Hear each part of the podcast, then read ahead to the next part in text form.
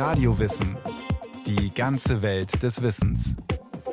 Ein Podcast von Bayern 2. Winter 1929-30. Die Weltwirtschaftskrise bringt die junge Weimarer Demokratie ins Wanken. Heinrich Brüning traut sich zu, Wege aus der Krise und Massenarbeitslosigkeit zu finden. Dazu setzt er auf eine rigide Sparpolitik und einen autoritären Regierungsstil, mit dem er das Parlament weitgehend umgehen kann. Eine der schwersten Wirtschaftskrisen, deren Umfang und deren Auswirkungen wir noch nicht völlig übersehen können, durchzieht die ganze Welt. Zugleich beginnen die Bogen des Wahlkampfes um einen neuen Reichstag mit allen unerfreulichen Begleiterscheinungen des Misstrauens und der Zwietracht durch unser Land zu gehen. 11. August 1930, Nationalfeiertag der Weimarer Republik. Reichskanzler Heinrich Brüning hielt anlässlich der Verfassungsfeier im Berliner Reichstag eine Rede, in der sich die tiefe Krise widerspiegelt, in der sich die Weimarer Republik befand. Brüning hatte mit Hilfe des Reichspräsidenten Paul von Hindenburg den Reichstag aufgelöst. Neuwahlen standen bevor. Infolge der Weltwirtschaftskrise hatten Millionen ihre Arbeit verloren, verarmten, hungerten und schlossen sich radikalen Gruppen an, allen voran den Nationalsozialisten. Die Stunde fordert Einsicht und Vertrauen in die Zukunft. Treten wir geschlossen und einig zusammen. Niemand sei von der Mitarbeit ausgeschlossen, der es ehrlich mit dem Aufbau unseres Staates meint. Seien wir bestrebt, bei sachlichem Meinungsaustausch auch den politisch Andersdenkenden die ihm zukommende Achtung zuteil werden zu lassen. Sie, Herr Reichspräsident, und Sie, meine Damen und Herren, bitte ich mit mir einzustimmen in den Ruf, das in der Republik geeinte deutsche Volk es lebe. Hoch! Hoch!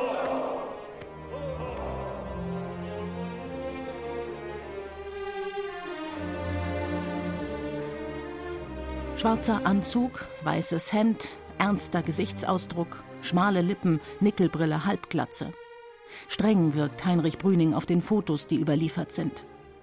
Von Ende März 1930 bis Mai 1932 lenkte er als Reichskanzler die Geschicke der krisengeschüttelten Weimarer Republik. Autoritär, kompromisslos, in enger Kooperation mit dem Reichspräsidenten Paul von Hindenburg und häufiger Konfrontation mit dem Reichstag. Von den Rechten wurde er als Intellektueller beschimpft, von den Linken als Hungerkanzler und Faschist. Seine rigide Spar- und Deflationspolitik wurde von der Nachwelt als Amoklauf bezeichnet, als unsozial, irrsinnig und krisenverschärfend. Er selbst wahlweise als Verteidiger der Weimarer Republik oder als Wegbereiter Hitlers. Hat er sich doch mal nach links, mal nach rechts orientiert, mal diese, mal jene Erklärung für seine Politik gegeben. Noch heute ist seine Person ebenso umstritten wie seine Politik. Wer war Heinrich Brüning? Brüning ist 1885 geboren in Münster in Westfalen. Also Münster ist damals eine konfessionell natürlich katholische Stadt gewesen. Der politische Katholizismus ist repräsentiert worden durch die Deutsche Zentrumspartei in Münster. Der Historiker Per Oliver Volkmann hat eine Biografie Heinrich Brünings geschrieben. Brünning ist in einer streng katholisch-konservativen Familie aufgewachsen. Sein Bruder Hermann ist Geistlicher geworden. Seine Schwester äh, Maria ist Fürsorgerin gewesen ihr ganzes Leben in Münster. Und Brünning ist sein ganzes Leben unverheiratet geblieben. Sein Vater war Weinhändler und Essigproduzent. Starb zwar früh, hatte seine Familie aber finanziell abgesichert. So konnte Heinrich Brüning ein traditionsreiches Gymnasium besuchen 1904 Abitur machen und verschiedene Studiengänge testen. Zuletzt studierte er Nationalökonomie unter anderem in London, schloss mit einer Doktorarbeit ab und war fest verankert im monarchischen Weltbild seiner Zeit. Bei Ausbruch des Ersten Weltkrieges 1914 teilte Brüning die Begeisterung der meisten Deutschen, meldete sich als Freiwilliger, wurde aber wegen körperlicher Beeinträchtigungen abgewiesen. Dann erzwingt er seinen Kriegsdienst und äh, kann sich da beweisen, auch körperlich, und hat am Ende des Krieges eine Maschinengewehr-Scharfschützeneinheit kommandiert. Es sind Spezialelitetruppen gewesen, die sind gegen Panzer eingesetzt worden und die unterstanden direkt der obersten Heeresleitung. Und die oberste Heeresleitung war damals Paul von Hindenburg und Erich Ludendorff. Er ist auch sehr beliebt bei seiner Maschinengewehr-Scharfschützeneinheit. Der Krieg äh, war ein immer wiederkehrender Fixpunkt im positiven Sinne für Brüning. Ja, er bezeichnete ihn rückblickend sogar einmal als glücklichste Zeit seines Lebens. So wie Brüning waren viele kaisertreue Soldaten stolz auf ihren Kriegseinsatz. Sie suchten emotionalen Halt im Glauben an Nation, Disziplin und Gehorsam, während in weiten Kreisen der Bevölkerung der Ruf nach einem Ende von Krieg und Kaiserreich immer lauter wurde. Im Winter 1918 kam es zur Revolution. Der Kaiser wurde abgesetzt, am 9. November in Berlin die Republik ausgerufen. Rechtsgerichtete Soldaten formierten sich zu paramilitärischen Truppen wie dem Stahlhelm um für Kaiser und Reich und gegen die Republik zu kämpfen. Für Heinrich Brüning war das keine Option, auch wenn er die Revolutionäre als Mob, Deserteure und Feiglinge bezeichnete. Er lehnte den Sturz des Kaisers ab, blieb der Monarchie verbunden, hatte Vorbehalte gegenüber dem Parlamentarismus und machte trotzdem, wie viele seiner Gesinnungsgenossen, Karriere in der Weimarer Republik. Keiner soll es wagen, ihn in irgendeiner Weise mit dem 9. November in Verbindung zu bringen, sagte Heinrich Brüning in einer Rede im Reichstag 1932. Am 9. November sei er, so Brüning, in der Gruppe Winterfeld gewesen, die den Auftrag hatte, die Revolution niederzuwerfen. Allerdings kam diese nicht zum Einsatz. Das erwähnte Heinrich Brüning in seiner Rede aber nicht, in der er immer wieder unterbrochen wurde durch Zwischenrufe der Nationalsozialisten. Zu diesem Zeitpunkt war er schon fast zwei Jahre Reichskanzler. In seiner Regierungszeit war die Zahl der Arbeitslosen millionenfach gestiegen und die ehemals rechte Splitterpartei NSDAP zu einer der stärksten Parteien im Reichstag angewachsen. Brüning hatte seine politische Karriere nach dem Ersten Weltkrieg begonnen. Er war Mitglied der katholisch-konservativen Zentrumspartei und Geschäftsführer beim christlich ausgerichteten Deutschen Gewerkschaftsbund.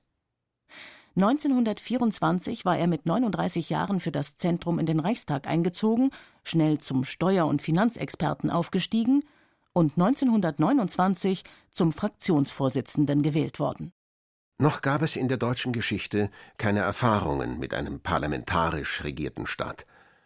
Und die Weimarer Republik hatte mit vielen Schwierigkeiten zu kämpfen zersplitterte Parteienlandschaft, verwirrende Regierungswechsel, gewaltbereite Links- und Rechtsextreme, hohe Reparationszahlungen an die Siegermächte, Wirtschaftskrisen. Nicht nur das rechtsgerichtete Lager wollte zurück zu autoritären Strukturen aller Kaiserzeit. Große Bevölkerungskreise trauten dem parlamentarischen System nicht zu, die anstehenden Probleme zu lösen. 1925 fand die Neuwahl des Reichspräsidenten statt, der als Staatsoberhaupt direkt vom Volk gewählt wurde. Eine knappe Mehrheit der Wahlbeteiligten entschied sich für den 77-jährigen Paul von Hindenburg, den einstigen Oberbefehlshaber im Ersten Weltkrieg, einen überzeugten Monarchisten und expliziten Republikgegner. Anfangs verhielt sich Hindenburg allerdings nicht wie erwartet, so der Historiker Pierre Volkmann. Er ist aber zunächst mal eine Enttäuschung für die politische Rechte, weil er fühlt sich schon an seinen Amtseid zunächst mal gebunden und dass jetzt scharf nach rechts regiert wird, das passiert zunächst mal nicht. Es kommt dann zu einer Wende 1929-30.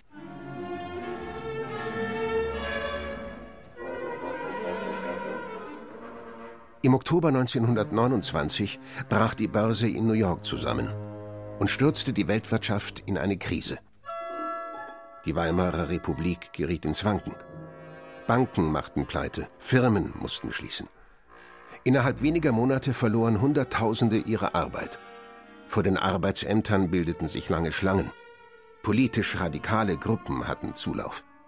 Laut Informationen von gut orientierten Beamten, schrieb Brüning später in seinen Memoiren, ist die Anhängerschaft der Kommunisten gewaltig angewachsen und, was wohl kaum einer glauben wolle, auch die der Nationalsozialisten. Immer häufiger sei zu hören, dass Reichspräsident Hindenburg diesen Zustand nicht mehr lange tolerieren wolle, weil er sich Sorgen um seinen historischen Namen mache. Seit Winter 1929-30 war die Zahl der Arbeitslosen um über eine Million gestiegen, die noch nagelneue Arbeitslosenversicherung heillos überfordert und in der Großen Koalition unter Führung des Sozialdemokraten Hermann Müller ein Streit entbrannt. Sollte man der Versicherung mehr Gelder mittels Beitragserhöhungen zur Verfügung stellen oder den Arbeitslosen die Leistungen kürzen? Hermann Müller handelte einen Kompromiss aus, den der linke Flügel seiner Partei ablehnte. Im März 1930 trat er zurück. Es war das Ende der letzten demokratisch gewählten Regierung der Weimarer Republik. Im Machtzentrum um den Reichspräsidenten herum mit Kurt von Schleicher ist mit politischen Kräften der Konservativen und der Rechten schon 1929 gesprochen worden, wie man endlich die Sozialdemokratie aus der politischen Verantwortung auf Reichsebene bringt. Die Zerstrittenheit der Parteien kam Paul von Hindenburg entgegen. Er wollte eine rechtsgerichtete Regierung und eine Beschneidung der parlamentarischen Befugnisse, mit dem langfristigen Ziel, so die vorherrschende Meinung in der Forschung, die Monarchie wiederherzustellen. Der ehemalige Kriegsfreiwillige Heinrich Brüning war der ideale Ansprechpartner für Hindenburg und seine Berater. Brüning war überzeugter Monarchist, stand an der Spitze der Zentrumspartei im Reichstag und hatte aus seiner Kritik gegenüber der Weimarer Verfassung nie einen Hehl gemacht. In einem Aufsatz Mitte der 20er Jahre hatte er geschrieben, der einzige Artikel der Weimarer Verfassung, der zu gebrauchen sei, sei der Artikel 48. Also jener Artikel, der dem Reichspräsidenten im Krisenfall weitreichende Möglichkeiten gab, wie den Einsatz von Militär, die Außerkraftsetzung von verfassungsmäßig garantierten Grundrechten, letztendlich eine Führung der Regierungsgeschäfte ohne Beteiligung des Parlamentes durch den Erlass von Notverordnungen. Artikel 25 und 53 der Weimarer Verfassung ermächtigten ihn außerdem, den Reichstag aufzulösen und den Reichskanzler zu ernennen. Ohne es explizit in der Verfassung festzulegen, war man davon ausgegangen, dass sich der Reichspräsident vor Ernennung eines Kanzlers mit den Parteien im Reichstag abstimmt, um eine mehrheitsfähige Regierungsbildung zu ermöglichen. Paul von Hindenburg wählte nun einen anderen Weg. Und Heinrich Brüning spielte mit. Bereits Ostern 1929 hatte ihn Kurt von Schleicher, enger Berater von Hindenburg und Staatssekretär im Reichswehrministerium, zu einem Frühstück in seine Berliner Wohnung eingeladen. Brüning berichtete später in seinen Memoiren Schleicher habe ihm bei diesem Frühstück gesagt, der Reichspräsident ist entschlossen, zusammen mit der Reichswehr und den jüngeren Kräften im Parlament die Dinge in Ordnung zu bringen. Er, Brüning, habe daraufhin gefragt, ob der Reichspräsident das mit oder ohne Parlament machen wolle. Worauf Schleicher erwiderte, der Reichspräsident will die Verfassung nicht verletzen, aber er würde das Parlament gegebenenfalls für einige Zeit nach Hause schicken und dann mit Hilfe des Artikels 48 wieder Ordnung in die Sachen bringen. Einige Tage nach dem Rücktritt von Hermann Müller ernannte Hindenburg ohne Rücksprache mit dem Reichstag Heinrich Brüning zum neuen Reichskanzler. In seiner Regierungserklärung im Reichstag am 1. April sagte Brüning: Der Herr Reichspräsident habe ihm den Auftrag erteilt, ein Reichskabinett zu bilden, das an keine Koalition gebunden sei. Das neue Kabinett habe den Zweck, die lebensnotwendigen Aufgaben für das Reich schnellstmöglich zu lösen. Das sei der letzte Versuch, eine Lösung mit dem Reichstag durchzuführen. Das Denken ist eben so, eine Regierung geht nicht aus einer Reichstagsmehrheit hervor und ist dieser gegenüber verantwortlich, sondern die Regierung steht gegen den Reichstag. Und das ist eben so eine Anknüpfung an die Bismarck-Zeiten, ans Kaiserreich, als die Regierung eben nicht im Parlament verantwortlich ist und von dessen Vertrauen abhängt, sondern vom Vertrauen des Kaisers abhängt und in dem Fall eben jetzt im Vertrauen des Reichspräsidenten abhängt, des Ersatzkaisers. Wie Hindenburg strebte auch Brüning langfristig einen Wandel der parlamentarischen Demokratie an, hin zu einem autoritären System mit dem Reichspräsidenten als starkem Mann an der Spitze. Den Wünschen Hindenburgs gemäß war die SPD in Brünings Regierung nicht mehr vertreten. Außerdem hatte sein Kabinett keine Mehrheit im Reichstag hinter sich, sondern war ein sogenanntes Präsidialkabinett, das sich auf die Machtbefugnisse des Reichspräsidenten stützte. Die Reichsregierung wird, wenn es überhaupt notwendig sein sollte, nach sorgfältigster Prüfung in jedem einzelnen Fall entscheiden, ob die verfassungsmäßigen und rechtlichen Voraussetzungen des Artikels 48 gegeben sind, sagte Brüning am 3. April 1930 im Reichstag und drohte unverhohlen, dass von dem letzten Mittel der Verfassung, dem Mittel des Artikel 48, erst dann und nur dann Gebrauch gemacht wird, wenn die Regierung keine Hoffnung mehr hat, dass das Parlament und die Parteien ihre Mission selbst erfüllen. Ob der Artikel 48 überhaupt zur Anwendung gelangen muss, das ist eine Entscheidung, die dieses Hohe Haus in kurzer Zeit selbst zu treffen haben wird. Im Klartext hieß das, solange der Reichstag seine Politik akzeptierte, würde Brüning nicht mit Hilfe Hindenburgs auf Artikel 48 zurückgreifen. Und vorerst versuchte er auch Mehrheiten für seine Politik zu gewinnen. Der katastrophalen Wirtschaftskrise, den explodierenden Arbeitslosenzahlen, der zunehmenden Staatsverschuldung setzte er eine rigide Sparpolitik entgegen, entsprechend der damals vorherrschenden Meinung der Volkswirtschaftler. Ein ausgeglichener Staatshaushalt sollte durch Senkung der Staatsausgaben erreicht werden. Durch Kürzung von Löhnen, Gehältern, Sozialausgaben, bei gleichzeitiger Vergrößerung der Einnahmen, durch Erhöhung der bestehenden Steuern und Schaffung neuer Steuern, zum Beispiel für Warenhäuser, Mineralwasser, Ledige. Der Reichstag nahm erste Vorlagen von Brünings Regierung mit knapper Mehrheit an. Doch bereits im Juli 1930 kam es zur Konfrontation. Der Reichstag lehnte Brünings Sparvorlage ab. Daraufhin erließ Hindenburg Kraft Artikel 48 Brünings Programm in Form von zwei Notverordnungen. Jetzt ist die Sache nicht ganz ungefährlich, weil der Reichstag hat auch das verfassungsmäßig garantierte Recht im Artikel 48, diese Notverordnung wieder aufzuheben was der Reichstag auch machte. Es kam zu einem Machtkampf. Der Reichstag hob die Notverordnungen wieder auf.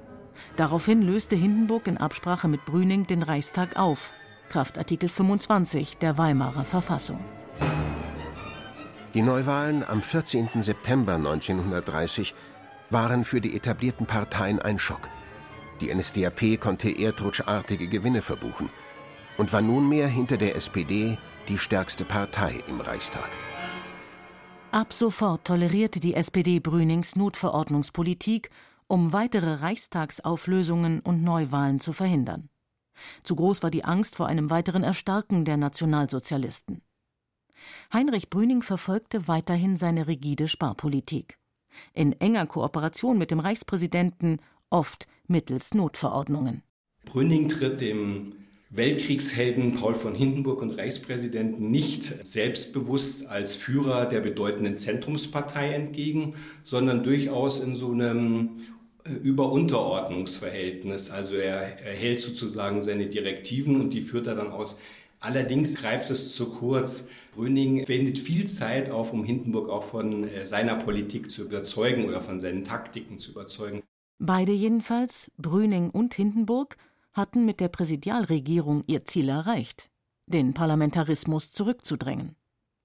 Während 1930 der Reichstag noch 94 Sitzungstage hatte, kam er 1932 nur noch an 13 Tagen zusammen. Die von Hindenburg erlassenen Notverordnungen stiegen dagegen von fünf im Jahr 1930 auf 66 im Jahr 1932.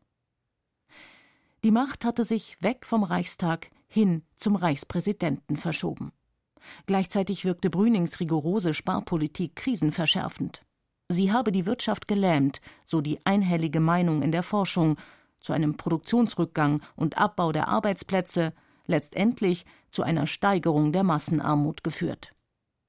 Dies, so der Historiker Per Volkmann, sei allerdings Teil von Brünings Strategie bei den Reparationsverhandlungen mit den Alliierten gewesen.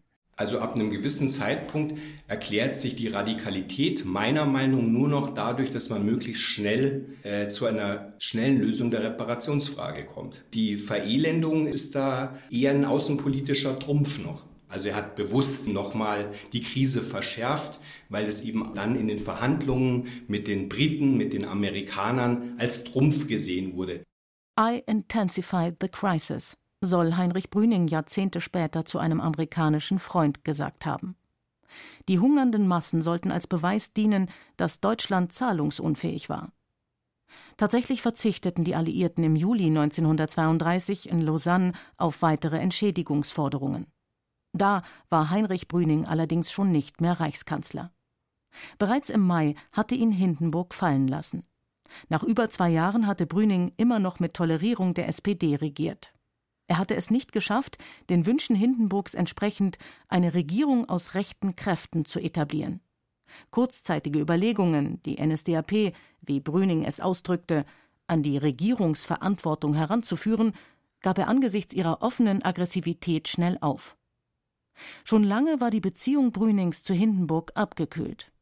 Ein Ministerialbeamter aus Hindenburgs Umgebung soll gesagt haben, der Kleine, also Brünning, soll doch nicht mehr beleidigt sein nach der Entlassung oder nach dem Rücktritt, ja, nach dem erzwungenen Rücktritt. Das wäre nichts Persönliches gewesen von Hindenburg, sondern Hindenburg hätte in seinem ganzen Leben schon so viele Reichskanzler kommen und gehen sehen, dass es da auf den einen oder anderen nicht mehr ankommt. Nach der Machtübernahme durch die Nazis floh Brüning 1934 aus Deutschland, um seiner drohenden Verhaftung zu entgehen und lebte bis zu seinem Tod 1970 hauptsächlich in den USA. Der Nachwelt blieb er als Hungerkanzler in Erinnerung und als einer, der die Demontage des Weimarer Parlamentarismus forciert hat. Das war Radio Wissen, ein Podcast von Bayern 2. Autorin Renate Eichmeier. Regie Axel Wostri. Es sprachen Katja Amberger, Christoph Jablonka und Peter Veit. Technik Fabian Zweck, Redaktion Thomas Morawetz. Wenn Sie mehr über Paul von Hindenburg, den Ersatzkaiser der Weimarer Republik, hören möchten, empfehlen wir Ihnen die Podcast-Folge Hindenburg, ein deutscher Mythos von Christian Feldmann. Und wenn Sie keine Folge mehr verpassen wollen, abonnieren Sie Radio Wissen unter bayern2.de slash podcast.